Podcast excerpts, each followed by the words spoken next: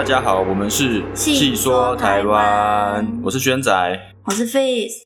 好，那我们今天呢要讲的故事，土地公也是广为人知的哈。那在台湾的各个地方，有时候像田边或是马路边，有一次我是在高速公路的旁边，也有看到这种很小的、很小的土地公的庙宇，或者是有时候只会有神像。嗯，对嗯嗯，这好像蛮常见，高速公路旁边的。对啊，对啊，嗯因为有一些地方可能它是盖好，然后那个地方才建成高速公路，啊，它可能原本是田地之类的。对啊，哦，像我，因为我阿姨家在苗栗，嗯我阿妈家在台中，所以有时候回去就很常遇到，就是比较算是偏乡的地方，嗯嗯，所以很真的是很常看到土地公的那个小小的神像在那边。那我以前住的地方那一条也有土地公庙，不过那个是算是比较大间，而且那位土地公庙是有土地婆的哦。哦，对，是有土地婆的。哎，好像比较少见土地婆，对不对？对，我也只看过那一位有土地婆。哦，那我每次经过的时候，都会就是用手拜一下，嗯拜一下，这样。就是我从小就是我妈这样跟我讲，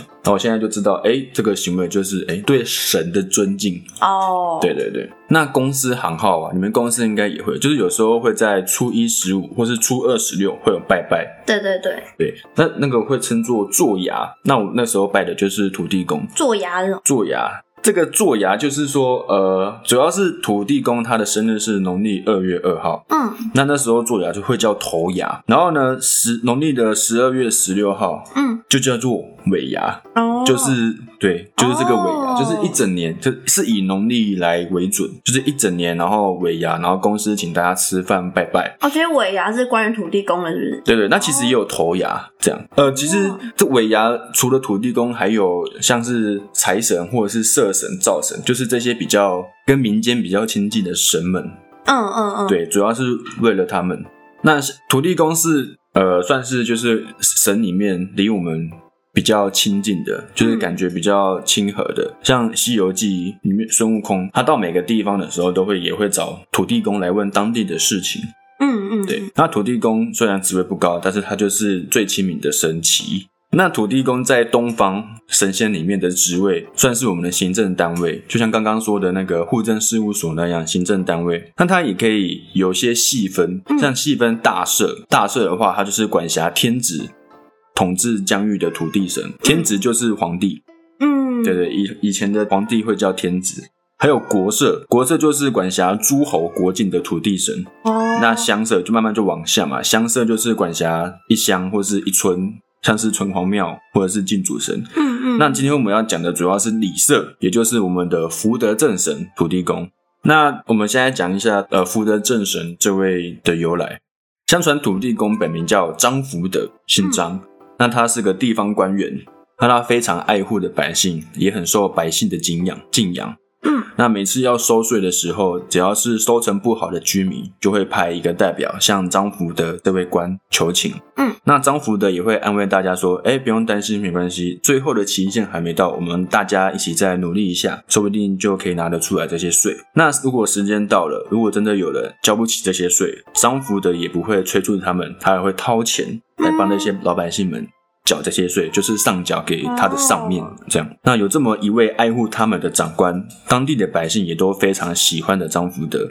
但是好景不长，没有没过多久，每天为百姓奔波操劳的张福德，他不幸去世了。那消息传出去之后，百姓们都非常的难过，非常的忧伤。那整个区域都笼罩在一片悲伤的气息当中。嗯这时候呢，朝廷他另外派了一位新的地方官员来接任张福德的位置。但是这位新的地方官他很自私，常常要百姓为他做苦力，就是没有可能没有报酬的那种苦力。就比如说，哎，今天这房子我要盖什么，盖我的偏堂或者什么，嗯就可能我觉得我的办公室不够大，想要办大一点的办公室这样，然后就找百姓来盖。那当然缴税的时候更是毫不留情。比如说，如果今年有缺水，或者今年旱灾，听你的收成不好，那这位新来的官员是一点都不会体恤百姓，他会说一分钱都不能少，一天都不能延迟啊。那可怜的百姓们这时候就更加的怀念张福德，想说，呃，要是张老爷还在的话，他一定会体谅大家的。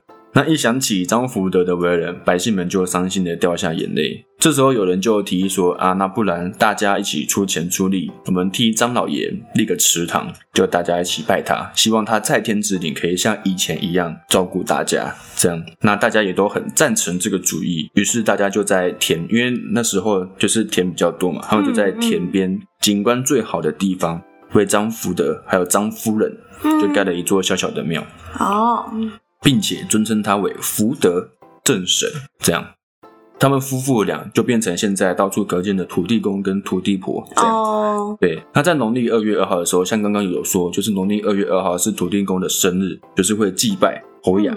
那有些还会像我们家那边，我们那一条，我们因为我们那一条的庙是那个，它是里长管的。里长办公，它旁边就是里长的办公室，在旁边是社区活动中心，所以每次有这些比较大的，像是普渡啊，或是抢姑，或者是像这种头牙的时候，或是尾牙的时候，嗯，就是从这个街口到那个街口，都是那个庙的那个摆出的那些，那也我们也会请布袋戏，就是给神明看，给土地公看。这样，这，你知道吗？就是以前慰劳神明是布袋戏居多，请布袋戏来表演。哦，好像有听过这个。对对对，然后也会有一些布袋戏是放在朝朝马路口哦，然后他就是演演给不知道演给什么看。对对对，就是演给神明看，表演给神明看。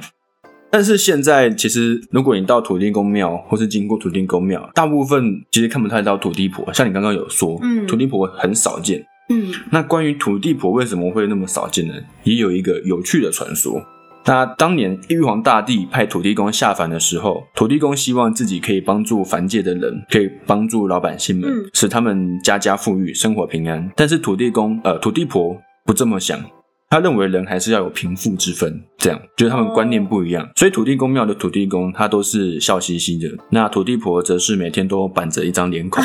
那有一天，有一个衣履褴褛、神色憔悴的人，他来到土地公面前，他跪下来哭诉：“哎呀，土地公啊，为什么我辛苦工作还是这么穷呢？吃不饱又穿不暖，求求您，是个什么东西都可以，就给我一点也好。”那心软的土地公就很同情他，他就想说啊，不然给他一些银子好了。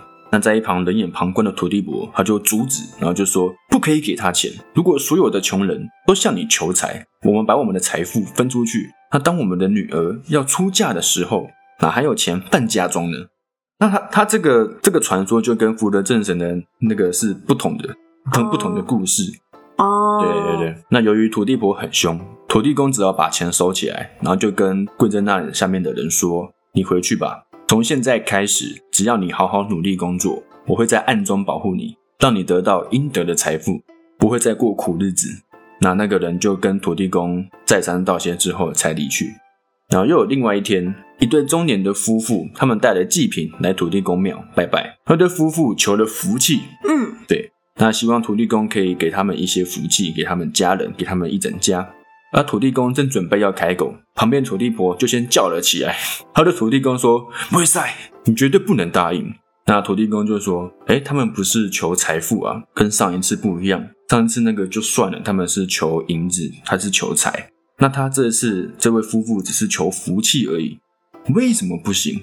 那土地婆就很生气的说：“如果大家都来求福气。”你全部都答应的话，那岂不是把我们的福气都分出去，都分光了？那还有什么搞头？绝对不能答应。那土地公听了这段话，也有点小小的不爽，他就说：“我们都是神的，还要什么福气？这些老百姓们比我们更需要啊，更需要这些福气。”但是土地婆她始终不肯答应，那土地公也没有办法，只好对那对夫妇说：“你们先回去吧，只要多做善事，我会在暗中保佑你们。”让你们得到应有的福分。那这对夫妇也是对土地公再三道谢后才离开。从此以后，大家都知道土地婆的小气与自私，再也没有人愿意祭拜土地婆了。那甚至土地婆农历三月十八号过生日的时候，也只有很少很少的人会注意到会去拜。哦，三月十八号是土土地婆的生日，对。那反观土地公，由于他的仁慈和有求必应，他就逐渐成为人民生活中的重心。嗯。对，就是很重要。虽然说很常见，但是就是很重要的一个神明。嗯，那关于这位土地婆，她不得人心，不得民心。关于这个，她还曾经被改嫁过。土地婆被改嫁，我现在讲这个这段故事，那这件事情是发生在明朝的正德年间，当时的台州府，这个府就是说中国明朝设置的府，府是指二级行政区划单位，府是这个意思。嗯那台州府就是浙江省下的台州市，这样。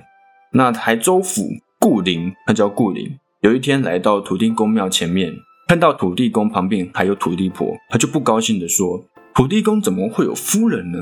然后他马上就下令让人家拆掉土地婆的塑像。这时候就有一位下人告诉他说：“哎，知府的前面庙神还缺少一位夫人，不如我们把土地婆嫁给他。”那顾林也很赞同这个主意，立刻派人到庙神前面卜卦。结果庙神他也答应了，于是顾灵就派人把土地婆移到庙神的旁边。那过了一年之后，当初提议把土地婆改嫁给庙神的人，又向顾灵建议，土地婆嫁给庙神已经一年了，应该要有一个孩子了。于是顾灵又派人到庙神前面卜卦，庙神又答应了。于是顾灵马上又派人做了一个太子像。于是顾里就他们就做了一个太子像嘛，然后呢就立在庙神和原本土地婆的旁边。那不知道原本的土地公对这件事会有什么感想？那虽然少了土地婆，但是百姓对土地公的敬仰、供奉之心依然没有衰减，反而使土地公更可以尽心尽力的为百姓做事。那刚刚说到，呃，农历十二月十六号是我们大家知道的尾牙嘛？嗯，那尾牙最重要的会有一道菜色是一定要吃的，你知道是什么吗？鸡头吗？你是想说鸡头对着自己不爽的人，对，把它转到那边去？不是，是润饼。润润饼哦，对润饼是最重要的哦，但是其实现在可能比较少，公司行行拜拜的时候会准备，因为大部分现在拜拜都会直接可能餐厅尾牙会直接去餐厅吃，对啊，然后就比较少看到润饼。但其实润饼是算是最重要的。为什么？那是土地公喜欢的食物吗？呃，吃润饼的话，是因为它呃代表着富润家庭。圆润圆满的意思。那除了润饼，还会有挂包。那挂包是因为呃，挂包里面它有卤肉嘛，然后酸菜呀、香菜、花生粉这些东西，它的形状就很像一个饱满的钱包。所以润饼跟挂包意思就是说，呃，希望明年家家都可以发大财，这样对。哦，就是吃润饼算是呃一种传统，然后延续下来这样，对。那或者是有的会吃煎的年糕，煎煎年糕，对，煎年糕，你都没吃过，好像没有。没有在拜拜的时候吃过。有啦，拜 哦，有啦，有啦，有啦有，只是它就会放在其中一道菜里面啊。我们就是哦拜完，其实也不会有人特别去吃它。啊，不会有人去吃吗 我？们隔天会把那个煎的年糕煮煮成那个年糕汤。哦哦，了解了解，所以还是有。那如果说呃土地公喜欢吃的东西的话，其实是花生，所以有很多人拜拜的时候都会带花生牛奶啊，或是花生糖之类的这些东西。哎、哦对对对对。那除了呃头牙跟尾牙，还有中秋节，中秋节也是祭拜土地公的大日子，是不是不知道？不知道中秋节就是那个嘛，吃月饼，但其实它也是祭拜土地公的大日子。中秋节，对，中秋节，嫦娥奔月，我只记得嫦娥哎，吴刚伐桂，玉兔捣药。那在中秋节这一天，农民们会在田里插一根竹子，嗯，然后竹子上面夹着土地公金，他们把这称为土地公的拐杖。土地公金，金是金色的金，土地公金，那土地公金它就是金纸，嗯这样。然后他们称这个为土地公的拐杖，哦，就是除了请土地公看管家园之外，也感谢土地公的庇佑和祈求丰收。哦，对，所以如果大家有如果有在高速公路旁边或者是田野之中看到小小的土地公像的时候，也可以用手稍微拜一下，嗯这，样打声招呼，对，打声招呼。像我都会经过都会拜一下，不管是什么，呃，不能说不管是什么，土地公的话我都会拜一下，哎，对啊，不可以乱拜。对，不可以乱拜。